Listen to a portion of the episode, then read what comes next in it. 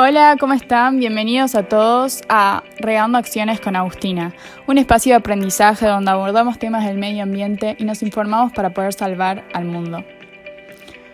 Bueno, bienvenidos al primer episodio de Regando Acciones con Agustina. En el día de hoy vamos a hablar de cómo la situación actual en la que vivimos, que es la pandemia, se ha afectado con el medio ambiente. Vamos a informar un poco de qué es el coronavirus, cómo se ocasionó y obviamente lo vamos a relacionar con lo que es el medio ambiente y los, tanto los efectos positivos que trajo el encerrarnos y también algunos aspectos negativos.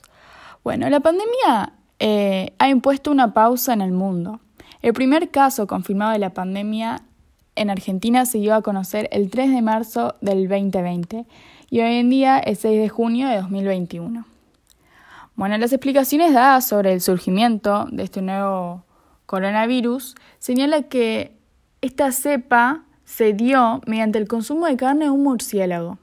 Sin embargo, hay muchos otros otras hipótesis que no son tan habladas y también pueden ser afirmativas, como por ejemplo la experimentación eh, en laboratorios, este, también otra causa podría ser la producción de animales en granjas industriales o mismo, vinculado con el medio ambiente de vuelta, es el cambio sistemático producido por el monocultivo y la deforestación intensiva.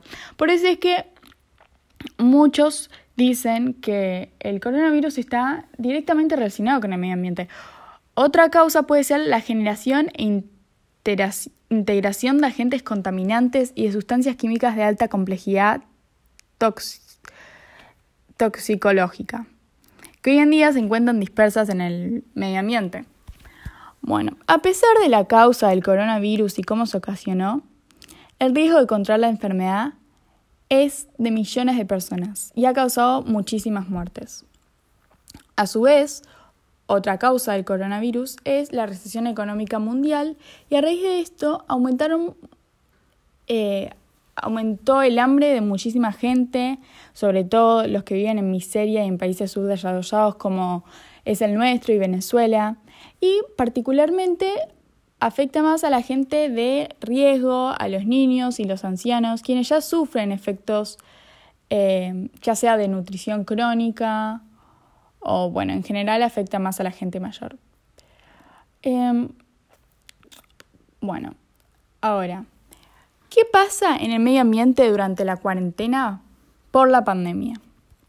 Bueno, la pandemia em, del coronavirus se expande por miles de países y depende los, los sistemas que adopten cada gobierno, eh, vemos, nos vemos obligados a encerrarnos en nuestras casas. Eh, ahora voy a dar unos ejemplos de cosas que ocurrieron en países de todo el mundo debido al aislamiento preventivo y obligatorio. Por un lado, quiero tocar el caso de Venecia. Em, en Venecia hubo un problema debido a la congestión y los malos olores de las aguas estancadas en los canales. Y esto provocó que uno de los lugares más turísticos y relevantes del mundo registrara cada, cada día más contaminación ambiental. Eh, pero a raíz de la pandemia y que todos nos vimos obligados a encerrarnos, pasó que eh, las fronteras cerradas y las fronteras claramente que estaban cerradas, por lo tanto la gente no podía viajar a Venecia, porque Venecia es un lugar muy turístico, ¿no? Entonces, y yo he ido y uno no puede como vivir ahí, es más para turistear. Entonces, eh, cuando nadie pudo viajar a Venecia, los canales muestran de la nada, un agua cristalina, donde por primera vez en décadas se puede ver las algas marinas y los peces. O sea, ¿qué dice esto, no? Sinceramente es muy importante reflexionar que el medio ambiente es el único hogar que tenemos y los únicos que somos responsables de el medio ambiente y cómo lo cuidamos somos los seres humanos. Por eso es que cuando nos vimos obligados a encerrarnos, Em, digamos que de la nada todo el medio ambiente empezó a florecer. A ver, otro caso. Em, esto ocurrió en Bogotá. en la capital de Colombia. Se registraron otros avistamientos de animales salvajes en espacios usualmente concurridos por los humanos, como reportado el pasado 20 de marzo, cuando un zorro cangrejero fue captado cerca de una zona residencial. Bueno, em, y quiero dar otro ejemplo en la India, que los animales silvestres reclaman espacios que actualmente están desocupados por los humanos en medio de la pandemia, por lo que se han visto ciervos, toros azules, tortugas en las playas deshabitadas. Em, como que los animales quieren también em, optar por otros lugares que consideran em, su hogar. Bueno, ahora quiero recalcar otra cosa que me parece de suma importancia em, y es lo siguiente. Hay un estudio em, del Centro de Investigación de Energía y Aire Limpio, que es en Estados Unidos, que se dice CREA, que dice que el cierre de fábricas y comercios en China, al igual que las restricciones de traslado aéreo impuestas, ha producido una disminución en las emisiones del C-carbon el dióxido de carbono y al menos un 25% debido a una reducción en el consumo de combustibles fósiles como petróleo, gas o carbón, entre otros. Una cifra que representa a nivel mundial una reducción del 6% aproximadamente. Bueno, cambiando un poco de tema, quiero hablar un poco de la salud y vincularlo con el medio ambiente y cómo la pandemia han ocasionado muchísimas más problemas sanitarios. Entonces, no es posible pensar en un nuevo orden mundial si no se toma en cuenta el tema de la salud del medio ambiente, que está estrechamente relacionado con los sistemas sanitarios en los centros poblados, que a su vez dependen de un medio ambiente saludable. Este, a ver, hay mucha gente, sobre todo en lugares subdesarrollados como es Venezuela, como capaz es Argentina, no al nivel de Venezuela, pero hay mucha gente de Argentina que está sufriendo pobreza, de hecho se dice que más de la mitad de Argentina está viviendo en pobreza. Este, para que esta cadena, entonces, para que esta cadena de factores que es la salud, em, los servicios básicos, o sea, que una persona pueda disponer de servicios básicos, como es tomar agua.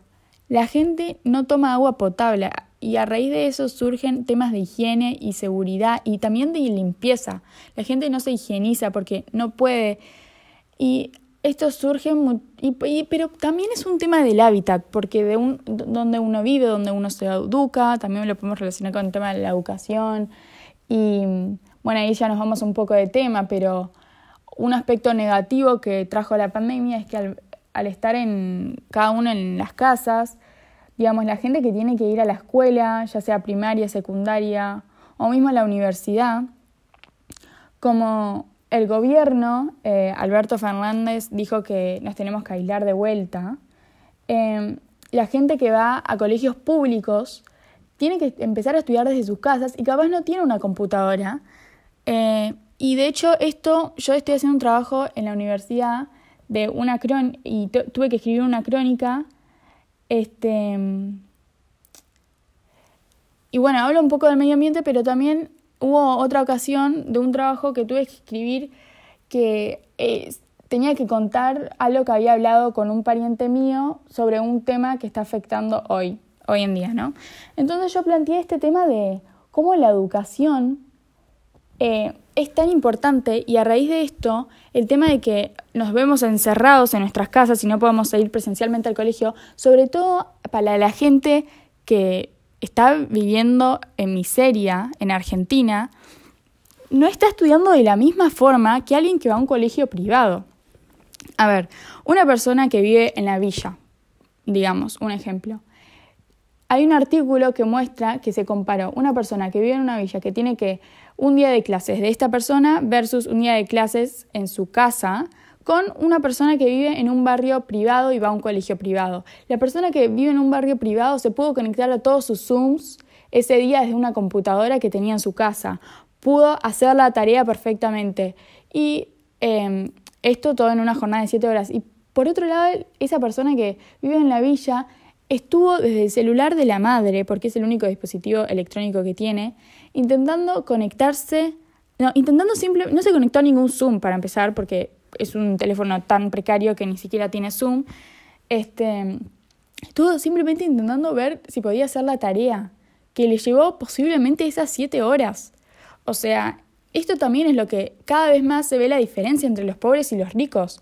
Y la educación es tan importante y el, el hecho de que nos vemos encerrados es, la verdad que, que un tema realmente para reflexionar, porque la educación es lo que en un futuro le da futuro a, a cada uno, ¿no?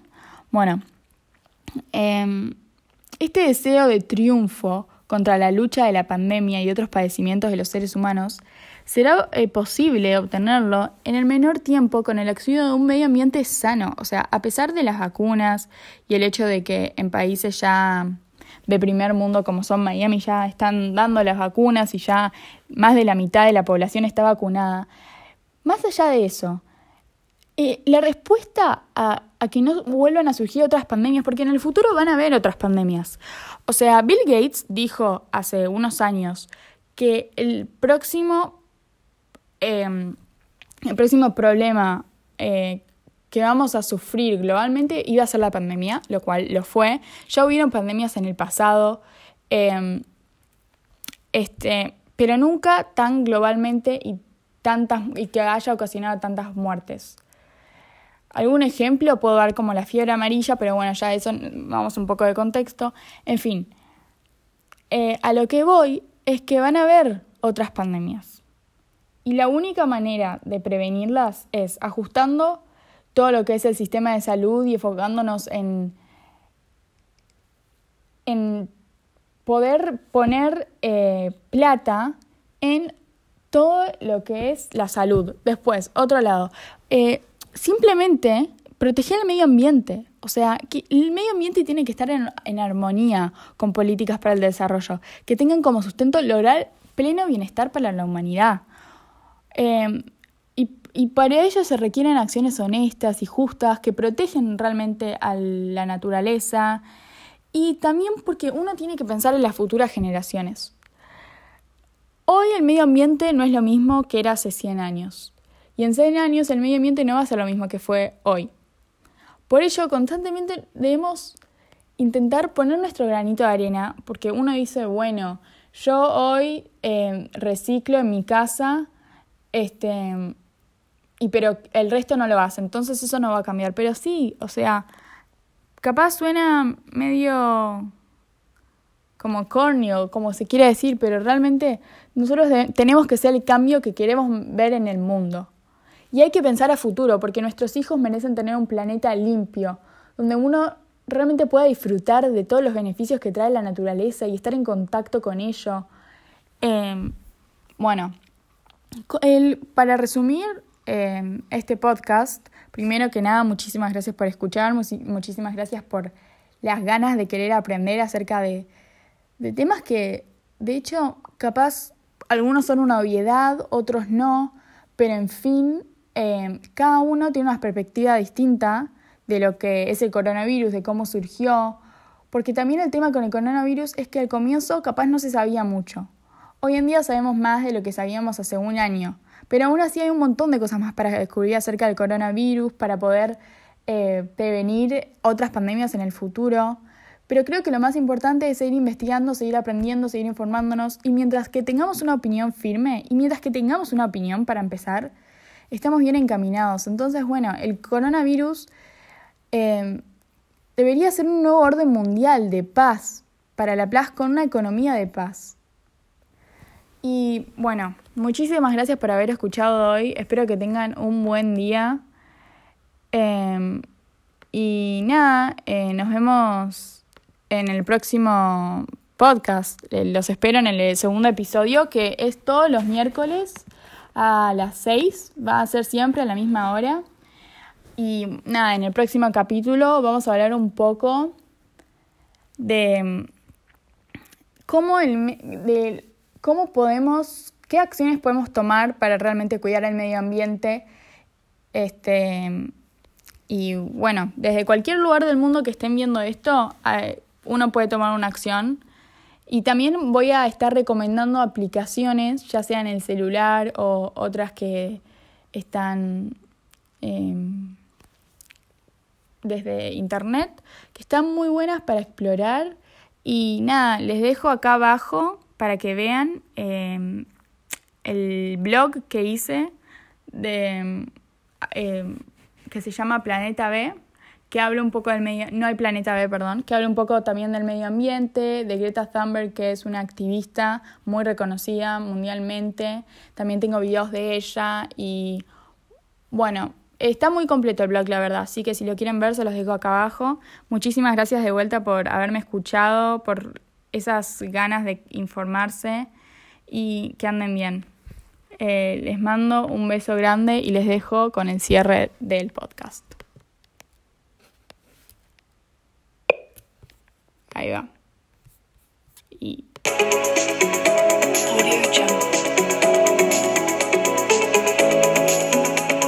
Gracias a todos. Nos vemos la próxima.